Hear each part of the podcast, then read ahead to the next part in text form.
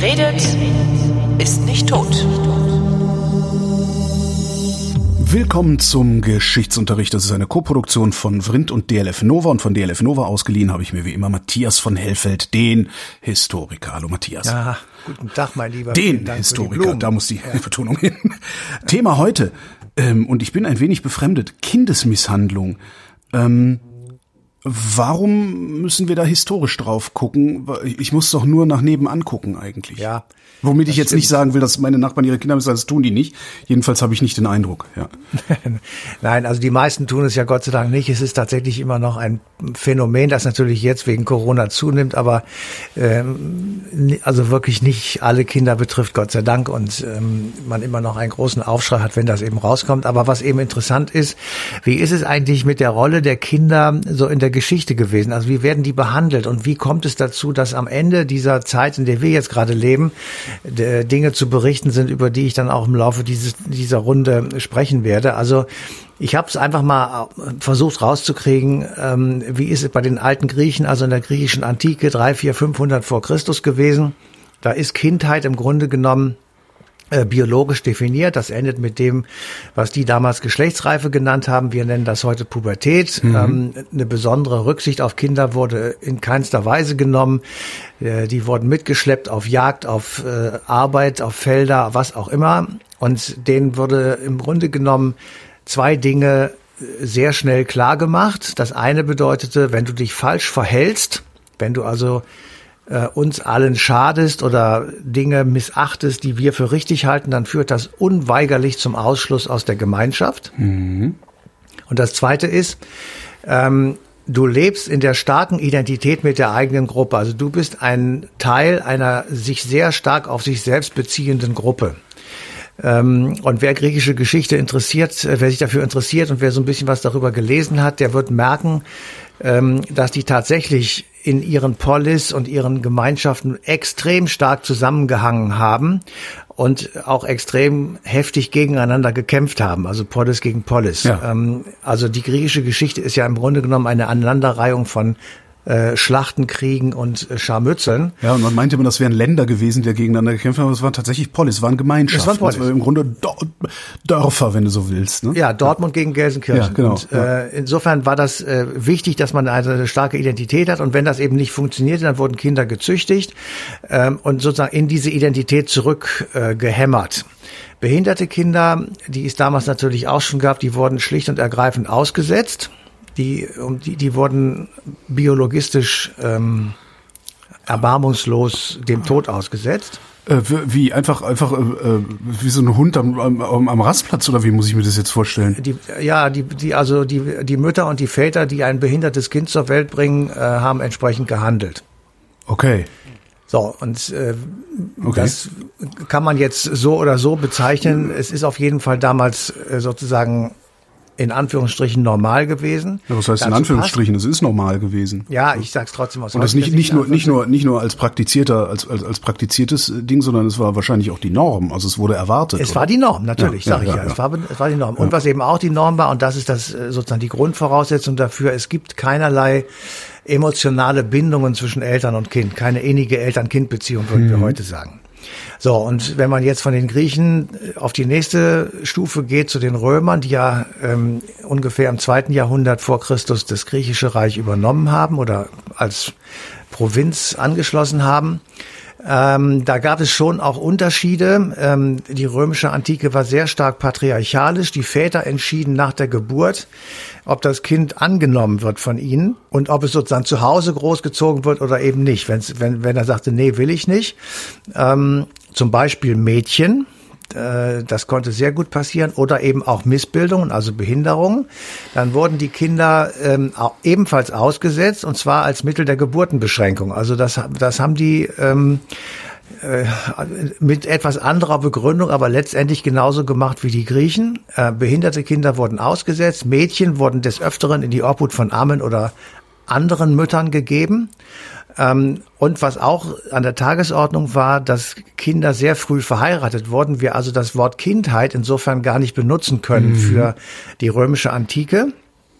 Äh, Bildung ähm, äh, für Kinder war abhängig vom Geldbeutel der Eltern, aber, und das ist schon ein großer Unterschied, sie wurde auch für Mädchen möglich. Also es war jetzt nicht so, dass Mädchen von vornherein aus allen rausgehalten wurden, sondern sie entsprechend dem Geldbeutel ihrer Eltern konnten auch sich bilden, also auf Schulen gehen, beziehungsweise auf äh, Privatlehrer ähm, achten und so weiter. Mm, die Jungs wurden in der Regel sehr schnell an die Berufe ihrer Eltern herangeführt. Also auch dort gibt es keine äh, richtige Kindheit und die Erziehung ab dem siebten Lebensjahr. Also wenn die Römer hatten so die Idee, dass dann das Kind entwöhnt ist und äh, von der Mutter weggenommen werden könnte. Ab dem siebten Lebensjahr kommen also die Väter ins Spiel. Mhm und erziehen die Kinder.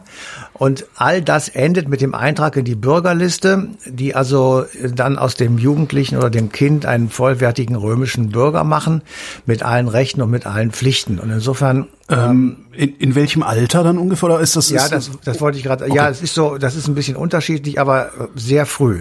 14, okay. 14, 15 war also äh, diese, dieser Punkt erreicht. Das heißt, äh, ähm, im Grunde haben die Kindersoldaten dann danach gehabt. Ne? Sie hatten, naja, sie hatten sie äh, einerseits Soldaten, die sehr jung waren, aber die wurden nicht an die erste Reihe gestellt. Also okay. römische Legionen waren nicht mit Kindern gefüllt, sondern mit Erwachsenen. Okay.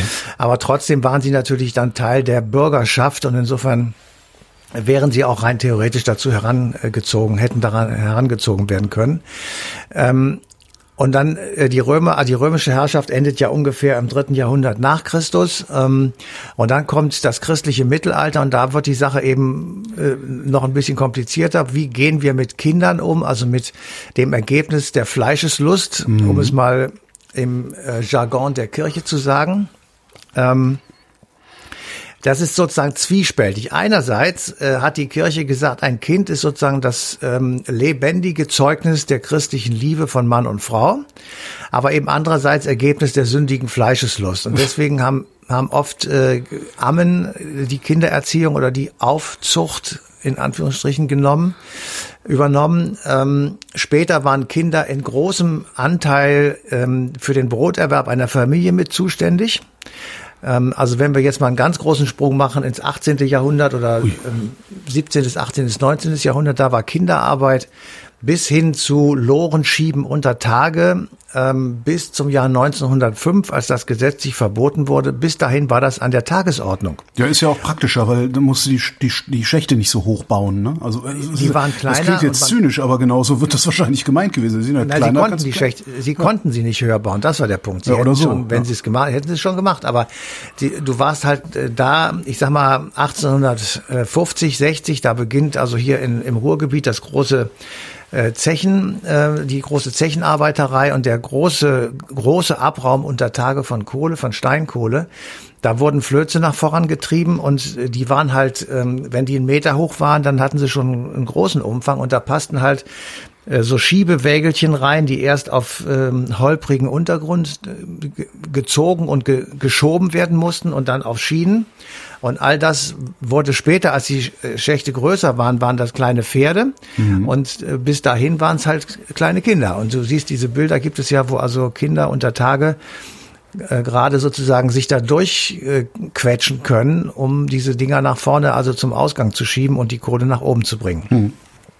Und parallel dazu, und damit verschwindet sozusagen all das, was wir vorher gesehen haben, ähm, äh, zu Ende des 19. Jahrhunderts sieht man eben auf der Straße äh, Bilder von kleinen Jungs in Kadettenuniformen, in Marineuniformen ja. mit allen soldatischen Accessoires, was man brauchen kann. Mädchen werden des Öfteren als Hausmädchen, Bedienstete, Mägde oder Krankenschwestern verkleidet und in den Schulen ging es eben zu wie auf dem Kasernenhof, da wurde mit zackigem Kommandoton ähm, im Prinzip Befehle erteilt. Es gab Prügelstrafen, es gab ähm, ja, überall gab es sozusagen militante oder militärische Infiltration. Zucht und Ordnung, ne? Zucht und Ordnung und dieser, das ist im, äh, das Kaiserreich war in meinen Augen jedenfalls eine preußische Militärmonarchie. Ja. Und äh, wenn man sich die Bilder anguckt von ganz normalen Straßenszenen, wo also irgendwie eine Parade ist oder der Kaiser kommt oder irgendwie sowas, dann sieht man eben diese ganzen Gestalten, die sind bis zur Unkenntlichkeit behängt mit irgendwelchen komischen Sachen von Lametta. Orden bis, ja. bis zu einem Hut, unter dem man also nur äh, Genickstarre kriegen kann. Also ähm, da war schon eine deutliche Veränderung zu spüren. So, und in dieser Zeit, und deswegen, ich habe jetzt einfach nur den Vorlauf so gemacht, um einfach so mal zu erzählen, wie das auch unterschiedlich gewesen ist.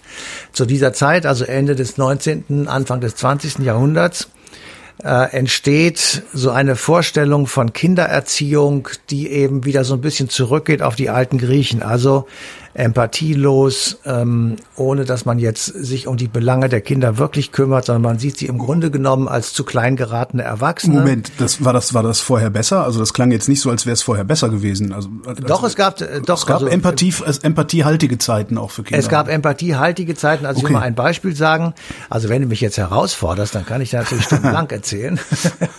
ähm, aber einer, der so ganz bedeutend geworden ist, ist Jean-Jacques Rousseau, den kennen wir alle von der mhm. Französischen Revolution mit seinem Gesellschaftsvertrag. Der hat ein pädagogisches Erziehungsbuch, kann man sagen, beschrieben. Das heißt Emile und er schildert die idealtypische Erziehung eines äh, Jungen.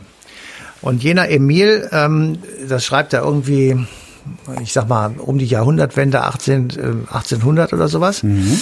Ähm, und dieses Emil-Buch wird in Deutschland während der Biedermeierzeit äh, sehr stark äh, frequentiert und gelesen. Und auf einmal siehst du, wie Väter und Mütter sich liebevoll ihren Kindern zuwenden. Ah. Auf einmal sieht man, wie Kinderzimmer entstehen. Also die Erfindung des Flures ähm, bedeutet, dass von diesem Flur einzelne Zimmer abgehen. Und auf einmal gibt es ein Kinderzimmer, ein Nähzimmer, ein Wohnzimmer, ein Schlafzimmer und so weiter. Und man muss nicht mehr durch die anderen Zimmer durchgehen. Mhm. Und mit dieser Abgeschiedenheit sozusagen innerhalb einer Wohnung, mit dieser Abtrennung entstehen eben auch eigene Bereiche und eine Privatheit und eine Anerkenntnis, dass Menschen je nachdem wie alt sie sind, unterschiedliche Bedürfnisse und Fähigkeiten haben. Und da entsteht eben auch so eine ich sag mal, ähm, liebevollere Beziehung zwischen Eltern und Kindern, in Sonderheit zwischen Vätern und Kindern. Dies, das war bisher ja wirklich, äh, bis dahin ja wirklich sehr empathielos.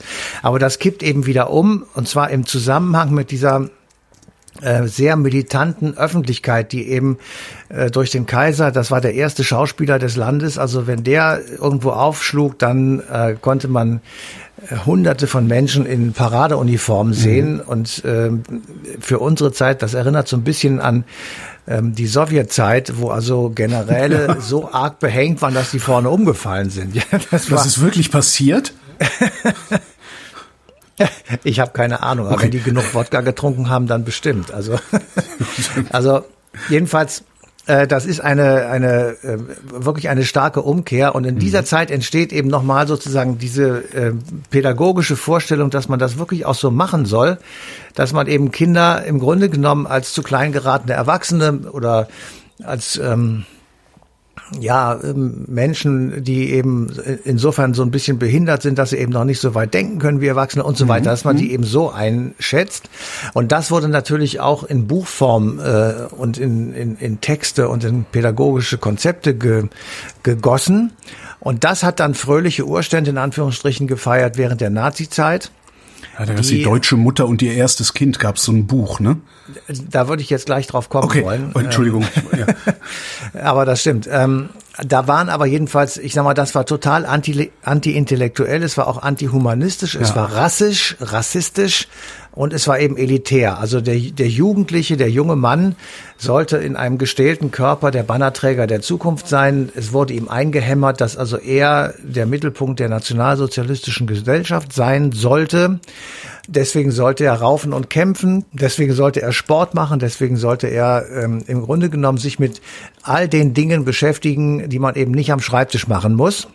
Ähm, das gleiche galt natürlich in umgekehrtem Maße für Mädchen. Denen wurde eingebläut, dass sie also dazu für, äh, dafür zu sorgen hätten, möglichst blonde und blauäugige Kinder in die Welt zu setzen und das auch noch möglichst Jungs, damit dem Führer ein Kind geschenkt werde äh, und sie also am Hause äh, zu Hause sind und entsprechend die Dinge dort ähm, sozusagen richten. Und zwar im Sinne von, es muss was zu essen und zu trinken da sein, äh, Kinder dürfen nicht verweichlicht werden, es musste Zucht und Ordnung herrschen. Ähm, und im Grunde genommen Jungs auf Militär, Mädchen auf Familie vorbereiten. Das waren im, im Prinzip jedenfalls die Dinge, die äh, als Grundlage da sein sollte. Und die Grundlage für diese Vorstellung ist tatsächlich, wie du eben schon gesagt hast, in Buchform gegossen worden. Äh, die Autorin dieses von dir eben genannten Buches, die deutsche Mutter und ihr erstes Kind, hieß Johanna Hara mhm. und sie war so eine Art ähm, Einpeitscherin von wirklich bestialischen Vorstellungen und Ratschlägen, aber sie war eben auch eine Bestseller-Autorin. Also ähm, naja, ist ja, sagen wir mal so, also wenn mir wenn mir jemand ähm, ein ein Buch präsentiert, das äh, letztendlich die Argumentationshilfe dafür ist, dass ich mein Kind weitgehend vernachlässigen kann, ähm, dann nehme ich das natürlich gerne an, weil ich will ja meine Ruhe haben. Ja, genau. Und äh, also ich will jetzt mal, also ich, ich mache das ja ungern, so, so Sachen vorzulesen, aber jetzt habe ich dort ja. also dann doch etwas gefunden, ähm, eine Sozialpädagogin namens Sigrid Chamberlain, die mir jetzt so vom Namen her nicht viel sagt, aber jedenfalls die hat dieses Buch gelesen, was ich mir erspart habe und ähm, hat zusammengefasst, also wie diese empathielosen Monster mit ihren Kindern sozusagen umgegangen sind und in, also von unserer heutigen Sicht hier der Kinder erzieht, weiß, dass das Kotzen beginnt sofort. Ja.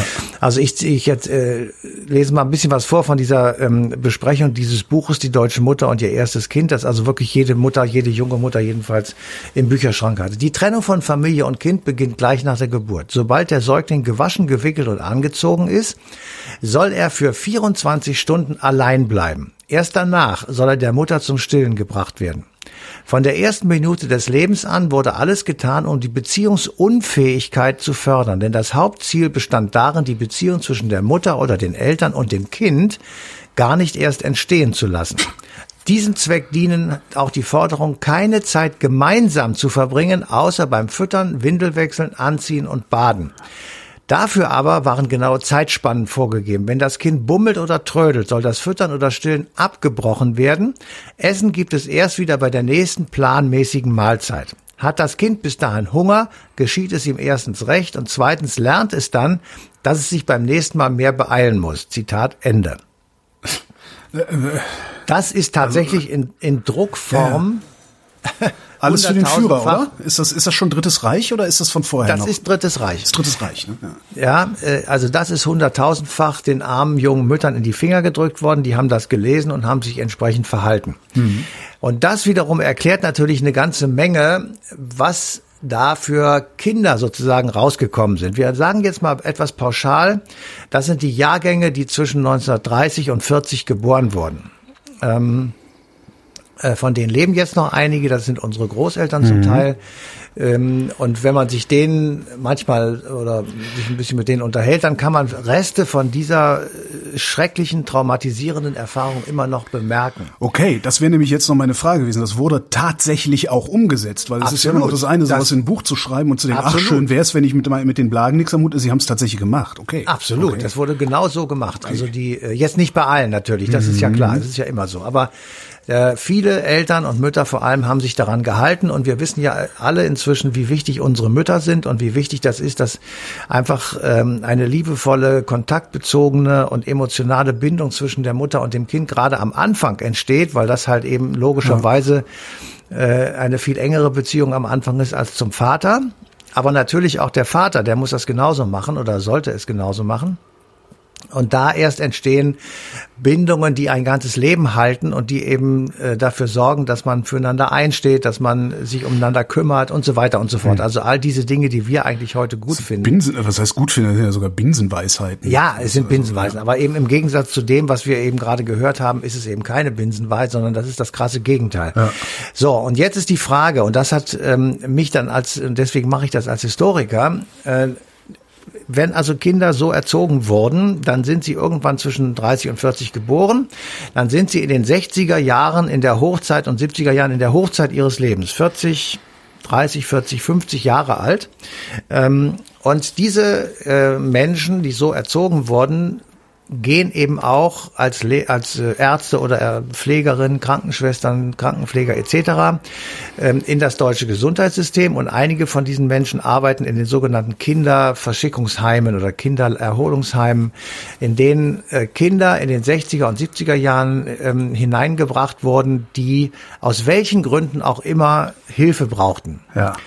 Also es gab Kinder, die nästen sich ein, weil sie traumatische Erfahrungen hatten. Das sind ja auch alles Kinder von Kriegskindern. Also mhm. ihre Eltern, die, also Kinder, die in den 60er Jahren sieben, acht Jahre alt waren, deren Eltern haben den Krieg erlebt und sind entsprechend äh, traumatisiert und wiederum deren Erziehung ist ja auch des Öfteren in die Hose gegangen aus eben diesen Gründen. Aber Sie sind also sozusagen, sie brauchten Hilfe. Und anstatt, dass man äh, sie sozusagen erholt und in irgendwelche Erholungsheime schickte, schickte man sie in diese ähm, Heime, auf, in der sie, in denen sie auf Ärzte trafen, die sie regelrecht misshandelt haben. Ja, und zwar in einer Form, die du dir nicht vorstellen kannst. Das ist wirklich, das ging von sexueller Gewalt, das war nur das eine. Das andere war Psychoterror. Also, mhm. ähm, ich will mal sagen, wenn sieben, achtjährige in so ein Heim kommen, haben sie in der Regel Heimweh. Wer Heimweh hatte, kriegte eine Tablette, damit er aufhörte zu schreien. Eine Heimweh-Tablette, um Gottes Willen. Ja, ja, warte. Diese Tablette bewirkte dann, dass der in so einer Art Trance durch die Gegend ging und irgendwie dann sein Heimweh vergessen hat, weil er gar nichts mehr wusste. Er war einfach, einfach weg. Ist ein Valium oder was haben die denen dann gegeben? Irgendwas, das weiß ich nicht. Jedenfalls irgendeine Beruhigungsgeschichte. Äh, ja. Dann gab es einmal am Tag gab es was zu trinken. Einmal am Tag durfte man auf die Toilette. Und es gab den ganzen Tag lang irgendeine so Grützepampe, die Kinder, wie wir alle wissen, auf keinen Fall essen. Und mhm. die finden das schrecklich. Also dann hast du halt auch keinen Hunger, wenn du das nicht essen willst. Warte, dann hast du natürlich doch Hunger, hast dich übergeben und das musstest du wieder essen. Alter Vater. So, und ich habe, als ich das gehört habe, und das ist jetzt alles das, was ich erzähle, ist belegt und da gibt es überhaupt keine ähm, Diskussion drüber. Mhm. Ähm, als ich das gehört habe, habe ich gesagt, Reden wir jetzt hier ähm, von einer Diktatur à la Sowjetunion oder sind wir in einer ähm, Apartheidsgeschichte à la Südafrika oder wie? Nein, wir sind in der Bundesrepublik Deutschland in den 60er und 70er Jahren und wir reden von mehreren tausend Kindern, denen das widerfahren ist. Und jetzt kommt die Frage sozusagen, die eigentlich hinter allem steht, warum machen diese Ärzte das oder Krankenschwestern? Ja. Wie kommen sie dazu, ähm, auch in Krankenhäusern ist das passiert. Also in der Charité aus Berlin, da hat uns eine Frau geschrieben aus äh, Arkansas in den USA, ja. dass sie damals die Mandeln hat rausbekommen und in der Charité in Berlin und ähm, äh, sie in einem Berliner Krankenhaus, so muss ich sagen, Charité war es glaube ich nicht. Mhm. Ähm, und sie hat also eigenaugig mitbekommen, wie Kinder an den Haaren über den Flur gezogen wurden, weil ja. sie geschrien haben, weil ihnen der Hals wehtat. Ähm, sie selbst hat eine, eine Behandlung über sich ergehen lassen müssen nach der Operation äh, ohne Betäubung, im Hals irgendwie Fäden ziehen, was immer da gemacht werden muss.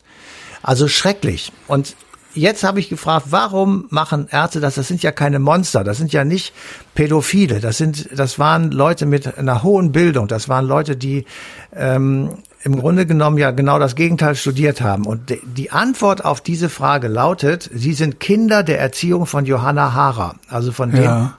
Dreck, den ich da gerade vorgelesen habe.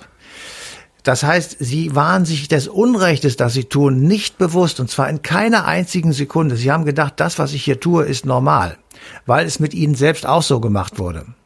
Und mir hat's und, ja nicht geschadet, ne? Das ja, ist ja dann der. Das, ja, äh, ja. Da komme ich gleich zu. Also mir hat's nicht geschadet, das wage ich zu bezweifeln, aber äh, sozusagen das Unrechtsbewusstsein, was du und ich natürlich sofort haben, wenn wir auch nur ansatzweise diese Geschichte uns vor, vor Augen führen, ja. das gab es da nicht.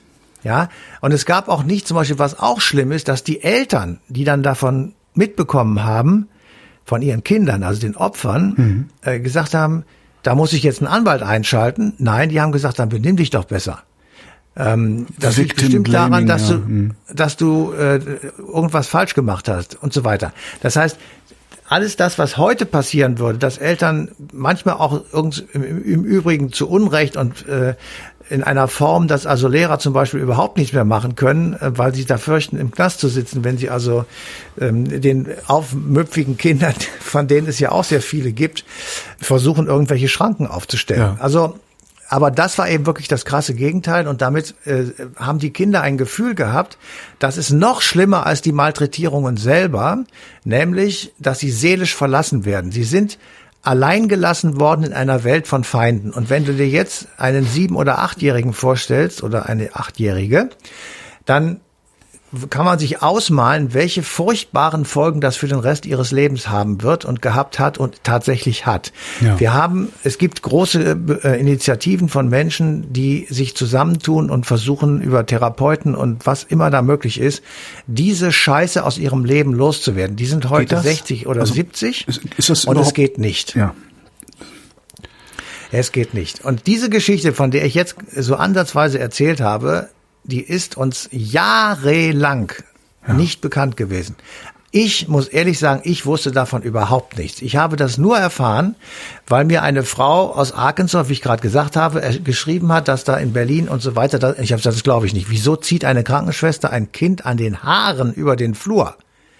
Ähm, und dann haben wir angefangen, uns das sozusagen äh, anzugucken und haben tatsächlich ganz viele Leute gefunden, die gesagt haben, genau so war's.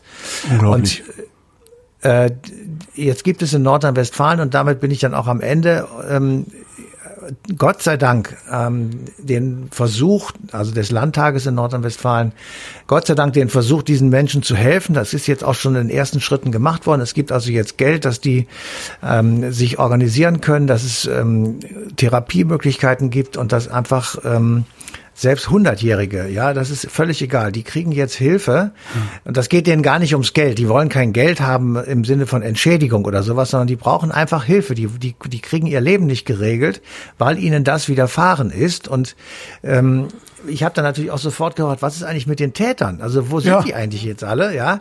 Und äh, da haben dann auch wenn ich gesagt, ja, äh, die, also die meisten sind jetzt natürlich wirklich uralt. Insofern kann man die nicht mehr belangen. Und es ist auch die Frage, ob das sinnvoll ist, weil es ist das Problem, dass deren Unrechtsbewusstsein bei Null liegt. Und ja. das liegt eben daran, dass sie in einer Zeit erzogen wurden, die so scheiße war, dass der Satz wirklich stimmt. Das ist eine Vergangenheit, die nicht vergehen will. Und ähm, wer das nochmal in einem Gedanken zusammengefasst haben will, der kann in meinem Blog das lesen bei geschichtsdoc.de, weil das geht mir auch derartig auf den Sack, weil ähm, wir, wir versuchen immer, und das ist ja auch richtig, die Opfer des Holocaust, so es sie noch gibt, zu entschädigen. Wir haben versucht, äh, KZ-Leute, ähm, also Insassen von Konzentrations- und Arbeitslagern mhm. zu entschädigen. Das ist alles richtig. Aber das hat mit Geld eigentlich wenig zu tun, was wir da ähm, so angerichtet haben. Das ist nur ein kleiner Tropfen sozusagen. Das Furchtbare ist ja, dass diese Menschen ihres Lebens beraubt wurden. Die können so einfach nicht vernünftig weiterleben und wir können das nicht mehr ändern. Wir, wir, wir stehen davor und sagen, wir können dich, also ja, können wir dich entschädigen? Nee, eigentlich nicht. Wir können, wir können, weiß ich nicht. Den ähm, Rest deines Lebens so angenehm wie möglich machen, aber. Ja, ja du stehst da und sagst, was für eine große Scheiße ist das wirklich? Es, ja, also wir wissen viel über den Krieg, über den, über die Shoah und über äh, wir haben ja eine Sendung gemacht über das äh, Euthanasieprogramm ja, ja. Äh, der Nazis und was da alles an furchtbaren Dingen passiert ist. Das ist, das ist ein, ein Horror, ja, ein, ein unendlicher Horror. Aber du stehst dann davor und bei solcher Geschichte sagst du, ja, was sollst du da jetzt machen? Nix. Und da steht dann 70-Jähriger ja. vor dir und sagt dir, ich kann seit 60 Jahren nicht mehr schlafen. Ja. Überleg dir mal, was das heißt. Ja. Und du kannst nichts tun, dass der morgen wieder schlafen kann, wahrscheinlich. Ne? Nee. Du kannst ihm eine Schlaftablette geben, aber mehr nicht. Matthias von Hellfeld, vielen Dank. Bitteschön. Und euch vielen Dank für die Aufmerksamkeit und äh, der Verweis auf den 19. Juni 2021. Da, passt, da läuft die passende Ausgabe. Eine Stunde History auf DLF Nova.